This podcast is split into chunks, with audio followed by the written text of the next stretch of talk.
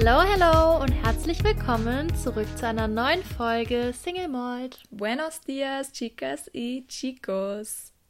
Uh, okay. Heute sind wir richtig international. Ja, also für irgendwas musste sich ja meine Lernerreife, mein erstes Semester Spanisch lohnen. Und wenn ich damit irgendeinen äh, wertvollen Beitrag für diesen Podcast liefern kann, dann bitteschön. Es hat sich sehr professionell angehört. Gracias. so, heute habe ich eine Geschichte mitgebracht und wir haben ja letzte Woche über ähm, Aaron gesprochen Mhm. und äh, den Fall von 127 Hours. Und ich muss sagen, mein Fall ist inhaltlich nicht ähnlich, aber ein kleiner Teil ähnelt sich dem, worüber wir gesprochen haben. Alles klar, dann bin ich jetzt richtig gespannt. Wir sind immer gespannt. Und Ich bin auch wirklich gespannt. und ich bin so gespannt, was du dazu sagst. Okay. Okay. Heute erzähle ich eine sehr ja, inspirierende Geschichte von Arunima Sinha. Und äh, ich finde, sie ist eine sehr bemerkenswerte Frau, die trotz eines sehr schweren Schicksalsschlages, ich sag mal, Unmögliches erreicht hat. Ich Also. liebe Frauen, die immer Unmögliches erreichen können. Ich liebe Frauen allgemein. Frauen sind toll. Frauen sind immer toll, egal was sie erreichen. Wir beginnen wie immer in den frühen Jahren.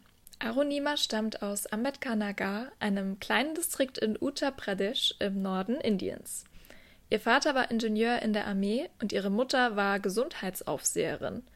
Leider verstarb ihr Vater bereits, als sie gerade mal drei Jahre alt ist und äh, somit wurde ihr Schwager Om Prakash zum neuen Familienoberhaupt. Okay. Arunima ist von Kindheit an sportlich sehr, sehr aktiv. Sie spielt sogar Volleyball auf nationaler Ebene und hat eine von Haus aus athletische Begabung. Sie ist aber auch sehr schlau, denn sie studiert erfolgreich Jura, doch als sie nach ihrem Studium einen Job sucht, stößt sie auf unerwartete Schwierigkeiten, eine Arbeitsstelle zu finden. Oh nein, aber warum? Obwohl sie zuversichtlich ist, dass sie eine erfolgreiche Karriere starten kann, stellt sich die Jobsuche als immer, ja, entmutigender heraus. Denn trotz vieler aufrichtiger Bemühungen gelingt es ihr nicht, eine Anstellung zu finden. Infolgedessen entscheidet sie sich, auf Anraten ihres Schwagers, sich bei den paramilitärischen Streitkräften zu bewerben, um sowohl ihre Leidenschaft für den Sport als auch eine regelmäßige Einkommensquelle zu verfolgen. Doch auch hier stößt sie wieder auf Hindernisse und wird mehrmals abgelehnt, was ihre Frustration natürlich noch mehr verstärkt. Es ist ja verrückt. Also, ich finde das ziemlich bemerkenswert, dass ähm, sie auch so einen Weg gehen würde. Und also sie wirkt auf mich wie jemand, der super ambitioniert ist und halt auch wirklich möchte. Also egal was, also einfach was tun möchte. Ja. Und ich habe da echt äh, größten Respekt vor. Ich muss auch sagen, dass ich so ein paar Parallelen zu dir gesehen habe am Anfang. nee, es ist wirklich so. Du warst ja auch hier äh, mit deinem eigenen Friseurladen und, äh, und Jura studiert. Irgendwie, ich weiß nicht warum, als ich angefangen habe, die Geschichte zu recherchieren, ich dachte mir so, hm, das könnte auch eine kleine Franzi sein. Ach Mensch, das finde ich ja schmeichelhaft. Mensch, heute sind wir richtig auf Kuschelkurs. Der Sport, der insbesondere während ihrer Schul- und Collegezeit eine doch so große Rolle in ihrem Leben spielte, rückt nun auch etwas in den Hintergrund. Ihr Schwager schlägt nun vor, dass sie sich beim Central Industrial Security Force um eine Stelle bewerben sollte. Also der kurz CISF ist eine paramilitärische Streitmacht, die für die Sicherheit kritischer Infrastrukturen und Einrichtungen in Indien verantwortlich ist. Trotz der Rückschläge bei vorherigen Bewerbungen entscheidet sich Arunima, sich erneut zu bemühen und bewirbt sich um eine Position beim CISF. Allerdings stellt sich unmittelbar nach dieser Bewerbung heraus, dass es ein Missverständnis mit ihrem Geburtsdatum in der Einladung gibt. Das hört sich jetzt im ersten Moment nicht so tragisch an, aber der technische Fehler in der Einladung hätte potenziell dazu führen können, dass ihre Bewerbung vielleicht falsch verarbeitet oder halt auch sogar abgelehnt worden wäre, wenn das Geburtsdatum eben nicht korrigiert wird. Und ähm, Arunima entschließt sich, aufgrund dessen sofort nach Delhi zu reisen, um diesen Fehler zu beheben und sicherzustellen, dass sie die Möglichkeit erhält, am Vorstellungsgespräch teilzunehmen und eben diesen Job zu bekommen. Oh, das klingt schon wieder so. Ich finde sie super. Ja, ich glaube, dass sie halt aufgrund dieses indirekten Drucks, aufgrund der vorherigen Ablehnungen, mhm. jetzt wirklich unbedingt möchte, dass sie angenommen wird, dass sie diesen Job bekommt und dass ihr halt auch einfach nichts in die Quere kommt. Ja. In der Nacht des 11. April 2011, während ihrer Reise von Lucknow nach Delhi, in einem Zug namens Padmavat Express, ändert sich ihr Leben für immer. Okay, es klingt dramatisch. Es ist auch sehr dramatisch. Aronima wird nämlich von einer Gruppe lokaler Räuber angegriffen und äh, sie wollen ihre Goldkette abnehmen, doch sie weigert sich, ihnen diese auszuhändigen. Diese Entscheidung hat allerdings ja, dramatische Konsequenzen, denn Aronima wird nun aus dem fahrenden Zug geworfen und ein anderer Zug fährt Nein. über ihr linkes Bein. Nein. Doch. Sie wird nach diesem Vorfall dann von einem Mann, der auf den Bahngleisen unterwegs war, gefunden und dieser bringt sie dann ins äh, Bareilly District Hospital. Aber leider sind ihre Verletzungen so schwer, dass sie durch diesen Vorfall ihr linkes Bein verliert. Okay, also stopp mal. Ich würde sagen, dass das eine unglaublich schlimme Sache ist, die da passiert ist. Unfassbar schlimm. Aber ich glaube, oder sie wirkt auf mich wie eine Frau, die auch das mega gut meistern wird. Also ich kann ja schon mal sagen, das wird sie. Das mhm. ist äh, hier vielleicht schon mal gut zu erwähnen. Aber allgemein, also es mindert natürlich nicht, wie, wie crazy Nein, diese um Situation Willen, ist. Klar. Also gerade, also wie würdest du in so einer Situation reagieren? Ich muss ehrlich sagen, dass ich schon jemand bin, ich bin sehr aktiv, ich mag gerne viele Sachen machen, ich bin gerne unterwegs. Ich, ähm, du hast ja gesagt, sie ist auch sehr sportlich. Ich glaube, erstmal würde ich in ein unfassbares Loch fallen, weil für mich das auch ein Stück weit oder mit die größte Lebensqualität ist, mich frei fortzubewegen. Und ich glaube, wenn du nicht schon damit umgehen kannst, damit laufen kannst, auch damit es also wirklich mit einem fehlenden Bein dein Leben bestreiten kannst, weil du das irgendwie schon gewohnt bist oder so, dann ja. ist das erstmal eine unfassbar große Hürde. Also damit Definitiv. die kleinsten Dinge oder die leichtesten Dinge hinzubekommen, ist, glaube ich, wirklich, boah. Vor allem, es war, also man muss halt auch einfach dazu sagen, dass jetzt in dem Fall einfach ärmlichere Verhältnisse mhm. oder Umstände herrschen und dass es nicht so war, dass jetzt Aronima ins Krankenhaus gekommen ist. Sie hat hier eine erstklassige Versorgung mhm. erhalten und ihr Bein wurde hier ähm, sauber amputiert, sondern ja, es kommen halt noch ein paar Sachen hinzu, denn ähm, mhm. Aronima wurde tatsächlich nicht direkt gefunden. Sie lag die komplette Nacht auf oh. den Bahngleisen, wo sie dann von insgesamt 49 Zügen übersehen wurde, bevor sie oh. überhaupt mal ins Krankenhaus kam. Im Krankenhaus selbst hat sie dann noch mit weiteren Herausforderungen zu kämpfen. Nachdem sie nämlich dorthin gebracht wurde, stellt sich heraus, dass das Krankenhaus nicht genügend medizinische Versorgung hat. Ihr linkes Bein, also du musst es dir vorstellen, ihr linkes Aha. Bein musste unterhalb des Knies amputiert werden und sie hatten nicht mal ausreichend Anästhesie für die nein. Operation. Oh nein. Was glaubst du, haben sie jetzt gemacht? Naja, also ich meine, man amputiert ja nicht aus Spaß. Ich denke mal, ihr Leben hängt davon ab. Und ja, wenn man halt einfach sonst stirbt, wird man wahrscheinlich sie in wachem Zustand operieren. Ja. Genau so ist es dann tatsächlich Ach, auch passiert. Nein. Also trotz dieser ganzen Umstände wird die Amputation durchgeführt und Aonima ist während des gesamten oh. Eingriffes bei komplettem und vollem Bewusstsein. Ja, wobei die andere Frage ist, wie lange du bei wirklich vollem Bewusstsein bleibst, wenn du solche Schmerzen erträgst. Ja, okay, also man muss sagen, Anästhesie bedeutet ja nicht ähm, Betäubung. Also ja, sie ja, ist eben, schon betäubt, sie spürt diese Schmerzen nicht, aber sie bekommt es halt mit. Also okay. du kannst es, glaube ich, mit okay. so einem Kaiserschnitt vergleichen. Mhm. Ich habe tatsächlich mal einen Kaiserschnitt miterlebt.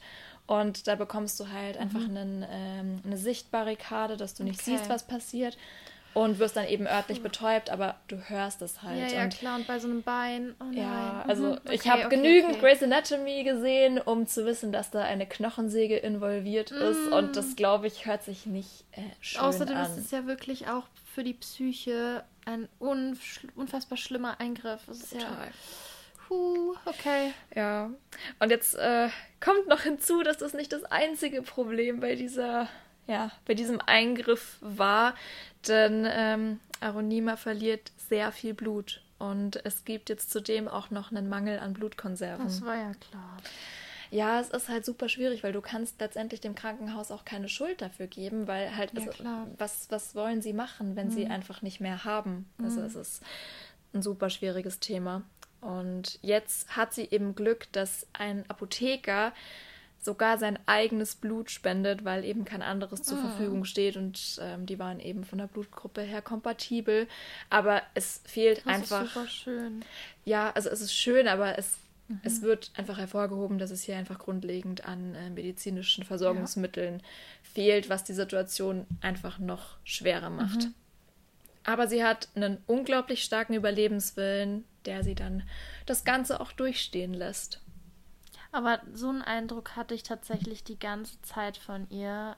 Aber ganz kurz, man, sie ist ja noch relativ jung, oder? Sie, also alles, was du dazu da so erzählt hast, lässt so für mich darauf schließen, dass sie irgendwie erst so Mitte 20 ist, oder? Wie alt ist sie denn? Sie ist äh, zu der Zeit, als sie ihr Bein verliert, 23 Jahre alt. Oh Sie hat noch ihr ganzes Leben vor sich. Definitiv, aber umso beeindruckender finde ich generell ihre Einstellung. Also jetzt mal abgesehen davon, dass sie ohnehin schon super ambitioniert ist, was hier ihre Karriereeinstellung angeht, dass sie da so motiviert dahinter ist, auch dass sie den Mut hat, diesen Räubern zu trotzen Ja. und zu sagen, hey Leute, ich gebe euch meine Goldkette hier nicht. Ja. Klar, die Folgen sind natürlich gravierend, aber trotzdem, einfach, dass sie für sich einsteht und sich das nicht gefallen lässt, das zeigt einfach, was für eine wahnsinnige Persönlichkeit sie Ja. ist und das ist einfach bewundernswert. Ich finde sie auch unfassbar beeindruckend. Aber es wird noch beeindruckender und ich bin, also ich bin sehr gespannt, was du am Ende der Geschichte über sie sagst, Okay. weil ich dachte eigentlich, dass es nicht noch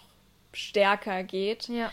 aber es geht stärker. Okay. Denn während Aronima im Krankenhaus kämpft, wird ihre Geschichte ohne ihr Wissen zu einem Medienereignis. Zeitungen und äh, nationale Fernsehsender greifen die grausamen Details ihrer Geschichte auf, doch aus ihrer Tragödie werden Anschuldigungen. Wie jetzt? Mhm. Es wird zunächst behauptet, sie sei ohne Ticket gereist und habe versucht, dem Fahrkartenkontrolleur zu entkommen. Das wurde aber dann äh, widerlegt, als eben Überwachungsaufnahmen gezeigt haben, dass sie sich in der Warteschlange befand, um ein Ticket zu kaufen. Oh, Gott sei Dank. Die arme Frau. Ja, aber es geht noch weiter, denn als diese Theorie widerlegt wurde, gab es andere Behauptungen, dass sie versucht habe, Selbstmord zu begehen. Ja. Jetzt ist es so eine starke Frau, die so viel erreicht hat und auch noch so viel erreichen kann. Und jetzt wird über diese Frau halt auch noch wirklich so, so viel in Umlauf gebracht, was sie irgendwie auch ja klein hält, weil dass sie hier wirklich auch noch diesen Räubern getrotzt hat und alles. Das ist ja wirklich auch so stark. Ich finde auch generell, dass diese Medienberichterstattung wirklich zu so einem, ja, ich sag mal, problematischen Narrativ beiträgt, dass Mhm. Ja. Aronima eigentlich als diese vermeintlich Schuldige darstellt, obwohl sie ja eigentlich das Opfer von diesem schweren Verbrechen ist. Ja. Also ich finde es unglaublich schade, Ja. aber ja, Das so. passiert ja auch öfter. Ja, also man klar. kann das ja wirklich sehr, sehr oft beobachten, dass das so passiert, weil es halt einfach vielleicht spannender wäre, die ganze Sache ein bisschen umzudrehen.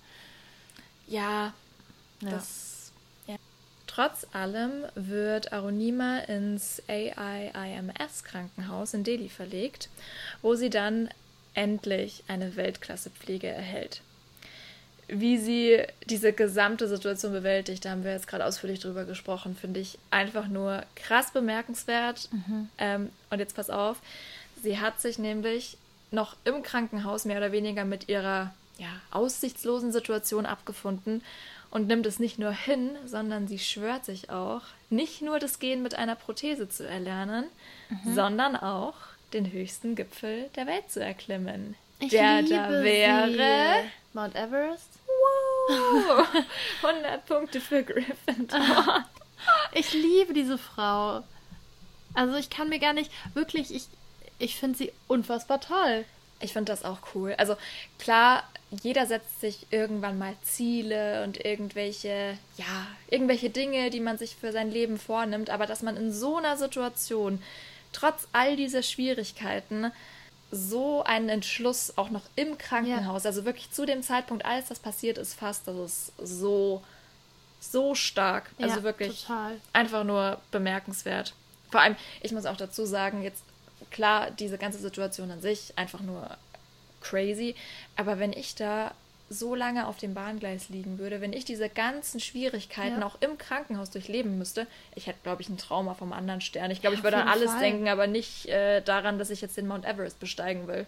Auf jeden Fall. Also sie tritt eigentlich so richtig ja, dem Schicksal in den Arsch. Ja, genau. Ja. Das, ich finde das richtig schön, weil ich bin von dir diese vulgären Ausdrücke gar nicht gewöhnt, aber ja, sie gibt dem Schicksal einen richtigen Arschtritt. Ich, ich finde es super. Ich lieb's. In den Monaten, die auf die tragischen Ereignisse folgen, begann Aronima mit einer intensiven Vorbereitung für ihre Expedition zum Mount Everest. Diese Vorbereitungen sind nicht nur physisch, sondern auch mental richtig, richtig anspruchsvoll. Sie begibt sich in die Berge, um sich auf die bevorstehenden Herausforderungen vorzubereiten und spricht über die Risiken, Fehler und aber auch ihren unerschütterlichen Willen, ihren Traum zu verwirklichen. Und am 1. April 2013 beginnt Aronima dann ihre Mount Everest-Expedition. Der Weg zum Gipfel ist geprägt von zahlreichen Hindernissen. Bereits beim ersten Treffen mit dem Basislager erleidet sie eine Verletzung, doch Aronima lässt sich nicht entmutigen. Die Herausforderungen auf dem Weg zum Gipfel sind überwältigend. Sie erzählt im Nachhinein in Interviews von spezifischen Problemen, die sich halt auch durch ihre Prothese mhm. ergaben. Also Sachen wie Blutungen, schmerzhafte Spasmen und eben auch die ständige Bedrohung durch die Death Zone machen die Expedition zu einem wahren Überlebenskampf. Okay, was, was bedeutet das? Hast du schon mal von der Death nee. Zone gehört? Mm -mm. Nee. Hast du den Film Mount Everest gesehen? Mm der ist krass, den kann ich dir auch empfehlen. Man, ich, ich weiß nicht warum, aber ich liebe solche Überlebensfilme oder generell Filme nach wahrer Begebenheit. Die sind. Die sind richtig, richtig toll. Hast du eigentlich mit Komisch, dass wir einen Podcast über sowas machen. Ja, stimmt, stimmt. Könnte man gar nicht auf die Idee kommen. Hast du jetzt eigentlich mittlerweile schon die Schneegesellschaft geguckt? Nein, immer, immer noch nicht. noch nicht, Mann, Franzi. Ich habe wirklich, wenn, wenn ich mal einfach mal einen Tag frei hätte, ich würde so viel nachholen, aber aktuell, ich bin wirklich einfach nur noch im Stress. Ja. Ja, aber es wird besser. Es, es sei dir verziehen. Es sei dir verziehen. es steht auf meiner Liste, es wird angeschaut, keine Sorge. Sehr gut, aber ich mache hier gerade richtig unbezahlte Werbung, aber der Film ist wirklich, wirklich, wirklich gut. Okay, aber jetzt zurück zur Death Zone. Also, die Death Zone am Mount Everest ist ein Bereich über einer bestimmten Höhe, mhm. also so normalerweise 8000 Meter, mhm. wo der Sauerstoffgehalt einfach extrem niedrig ist. Und in der Höhe ist das Überleben ohne eine zusätzliche Sauerstoffzufuhr einfach wahnsinnig schwierig. Ach, krass. Und diese Bezeichnung Death Zone kommt eigentlich eher von dieser hohen Sterblichkeitsrate, mhm. die mit diesem Aufenthalt verbunden ist. Und man muss auch dazu sagen, dass auch in dieser Zone bereits schon sehr viele Menschen verstorben sind. Natürlich jetzt auch mhm. zu eher früheren Zeitpunkten, wo jetzt diese, ja, diese Ausstattung mit Sauerstoffmasken äh, und Co. noch nicht so gegeben war. Aber Klar, ja. ja. also es gibt schon äh, leider einige Todesfälle von Personen, die versucht haben, den Mount Everest zu besteigen. Ja, das habe ich auch im Kopf tatsächlich, aber ich wusste nicht, dass es da so eine äh, gewisse Grenze gibt. Und also das ist für mich auch neu. Das finde ich super spannend. Musst du dir auf jeden Fall anschauen. Also generell dieser Film Mount Everest, ich fand den so, so, so stark. Könnt ihr, also ich weiß gar nicht, wo man den streamen kann. Ich kann jetzt ausnahmsweise mal hier keine Werbung machen, aber ja, einfach, einfach toll. Glaubst du denn, dass sie es geschafft hat? Ich bin mir sogar sicher, dass sie es geschafft hat. Also alleine eine Frau, die wirklich diese Art von Einstellung zum Leben hat, die wird nicht aufgeben, bis sie das geschafft hat. Egal was für Hürden und wenn die da mit ihren letzten Kräften hochkriecht und wieder runterkriecht, Natürlich macht die das. Definitiv. Und ich kann das auch nur bestätigen, denn am 21. Mai 2013 erreicht Arunima Sinha mit 26 Jahren schließlich den Gipfel des Mount Everest und schreibt Geschichte. Das muss so ein überwältigendes Gefühl sein. Oh, ich freue mich voll für sie. ja, auf jeden Fall. Ich habe mich auch so gefreut. Und die Gefühle, die sie in diesen wenigen Minuten auf dem Gipfel erlebt, die sind, glaube ich, kaum in Worte zu fassen. Also erstens mal dieser persönliche Triumph über die Natur und dann auch über die eigenen physischen Grenzen. Das ist halt nicht nur ein persönlicher Sieg für ja. sie, sondern das ist auch wahnsinnig inspirierend für viele Menschen mhm. oder generell für eigentlich alle Menschen kann das inspirierend sein. Ja. Und ähm, man muss auch weiter sagen, dass Aronimas Geschichte nicht mit dem Mount Everest endet, denn ihr Traum war es anschließend generell die höchsten Gipfel auf jedem Kontinent zu besteigen. Uh, da denke ich gerade zurück, ja. weil das war ja auch ein Teil äh, meiner Folge letzte Woche. Wie war das gleich nochmal? Er wollte irgendwelche sieben Gipfel besteigen, glaube nee, ich. Nee, es ist so, er hat sich als ja, Lebensziel so ein bisschen gesetzt, den Denali zu besteigen. Und das ist einer der Seven Summits. Und ah, zwar genau. eben ja die höchsten Berge der sieben Kontinente. Genau. Und das ist genau. jetzt quasi genau das. Also sie redet von den Seven Summits. Mega. Nee, schau, und schon haben wir hier wieder eine, eine Äquivalenz. und jetzt rate mal, sie hat von diesen sieben bereits sechs Stück erreicht.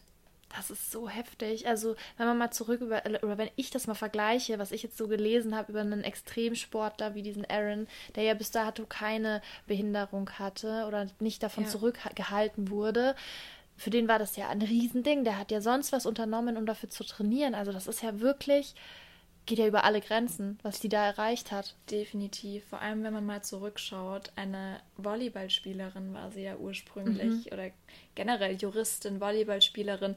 Und es war ja nicht so, als wäre das Bergsteigen ihre Leidenschaft gewesen, ja. sondern sie hat sich das wirklich als Ziel gesetzt, um auch zu zeigen, dass eben diese physische Behinderung kein Hindernis für die Verwirklichung von Lebensträumen oder auch von ihren Lebensträumen darstellt. Und solange man mentale Stärke, einen starken Willen und einfach eine feste Entschlossenheit besitzt. Ja, das ist super. Richtig toll. Was ich aber auch wirklich noch, also ich weiß gar nicht, wie oft ich schon bemerkenswert in dieser Folge gesagt habe, aber was ich noch bemerkenswerter finde, ist, dass ihr Fokus nicht nur auf den persönlichen Erfolgen liegt, denn ähm, Aronima engagiert sich nun leidenschaftlich für die Unterstützung von Menschen mit Behinderungen, also denen es letztendlich genauso geht wie ihr.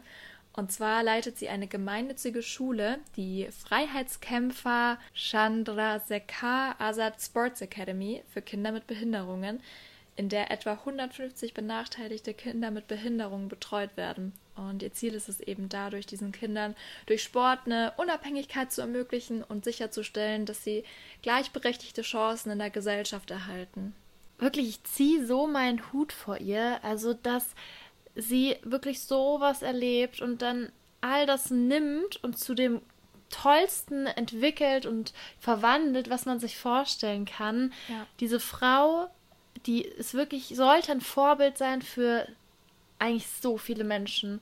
Definitiv. Also auch nicht nur für Frauen oder auch Nein, generell für Menschen mit körperlicher ja. Beeinträchtigung, einfach für jeden. Sie ja. ist so ein Role Model und ihre Botschaft ist wirklich so klar und kraftvoll und ja, beschränkt sich auch nicht nur auf eine mhm. Zielgruppe. Sie sagt wirklich klar und deutlich, Leute, gebt nicht auf, arbeitet hart, erinnert euch an eure Ziele, fokussiert eure Ziele. Und ich glaube, ihre unglaubliche Geschichte ist einfach so ein lebendiges Beispiel dafür, dass eine Entschlossenheit, ein Durchhaltevermögen selbst in den ja, in den schwierigsten und unüberwindlichsten Situationen letztendlich doch überwunden werden kann. Ja. Und ja, also einfach sehr inspirierend und einfach, ja, ich weiß gar nicht, was ich noch sagen soll. Ich bin einfach sprachlos. Ich auch. Ich bin auch so richtig aufgeregt, jetzt wo ich das so gehört habe, weil ich einfach, ich finde, sie hat ja quasi aus nichts sowas aufgebaut. Ja. Das, was sie in ihrem oder aus ihrem Leben gemacht hat, in schon so jungen Jahren, ist oder sollte auch so, so, so inspirierend sein für uns alle. Und ich glaube, dass, ja, eigentlich das für viele Menschen ein so großes Vorbild sein kann. Und sie ist für mich ein Vorbild. Ehrlich, ich kann sagen, sie ist für mich ein Vorbild. Und wenn ich auch nur ein Stückchen so bin wie sie, dann kann ich da echt äh, froh sein, weil die ist großartig. Absolut. Also einen wahnsinnigen Willen, eine wahnsinnige Motivation auch für sich selbst und seine mhm. Ansichten einzustehen oder für seine Werte einzustehen und dann letztendlich auch so eine Kraft noch für andere Menschen was zu bewegen, außerhalb von sich selbst. Und ja, ja du sagst das. Das ist eben der Punkt. Dass einfach. sie einfach an alle anderen auch noch denkt. Ich glaube, das Motto der nächsten Woche ist einfach ein bisschen mehr sein wie sie. Ein bisschen mehr sein wie sie, ja. Finde ich schön.